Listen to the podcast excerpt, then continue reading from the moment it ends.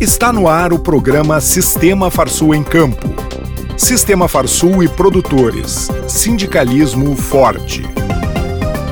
Essa edição começa com os seguintes destaques. CNA inaugura escritório em Dubai com foco nas exportações para o Oriente Médio. Exportações do agronegócio em janeiro superam 90% do volume total do estado. Notícias. A CNA inaugurou no início da semana um escritório de negócios em Dubai, nos Emirados Árabes Unidos, durante missão técnica ao país. O objetivo da nova estrutura é dar suporte aos produtores e empreendedores rurais em ações de promoção, inteligência comercial e aproximação com parceiros estratégicos da região para ampliar e diversificar a pauta de exportações do agro brasileiro. O vice-presidente de Relações Internacionais da CNA e presidente do Sistema Farsul, Gedeon Pereira, afirmou que a inauguração do escritório é uma oportunidade ímpar para o setor e a escolha de Dubai demonstra a importância do mundo árabe para o agronegócio brasileiro. Gedeon ressaltou que o escritório em Dubai vai apoiar principalmente os pequenos e médios produtores e empreendedores rurais que buscam novos mercados para os seus produtos. Além da inauguração do escritório, a comitiva participou de seminários e visitas a empresas, hipermercados, a Gulf Food, maior feira de alimentos e bebidas do Oriente Médio, a Expo Dubai 2022, ao Centro Multi de Commodities de Dubai e ao porto local. A confederação tem outros dois escritórios internacionais que foram inaugurados na Ásia em 2021 e estão localizados em Xangai e Singapura. Do total exportado pelo Rio Grande do Sul no mês de janeiro deste ano, 73% vieram do agronegócio e correspondem a 1 bilhão e 100 milhões de dólares americanos. Em volume, o setor comercializou 1 milhão e 900 mil toneladas, o que representa 92% do volume embarcado pelo Estado. Os dados foram divulgados no relatório de comércio exterior do agronegócio do Rio Grande do Sul, elaborado pela Farsul.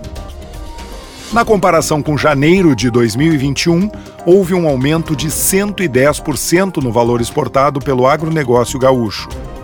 Já o volume exportado saltou de 993 mil toneladas para 1 milhão e 900 mil toneladas no mesmo período. Na pauta exportadora do setor, alguns grupos de produtos possuem alta representatividade. São eles carnes, cereais, complexo soja, fumo e produtos florestais que representam 89% do valor e 97% do volume comercializado pelo agronegócio gaúcho. O Senar RS abriu edital de credenciamento de pessoas jurídicas para integrarem o cadastro de prestadores de serviços educacionais. As empresas credenciadas poderão ser contratadas para executar ações de formação profissional rural e ou promoção social no Senar. O credenciamento habilita a atuação em todo o Rio Grande do Sul, mas será dada preferência para atividades na região sede da empresa. Interessados podem fazer inscrição gratuitamente até 31 de março de 2022 no endereço www.senar-rs.com.br credenciamento.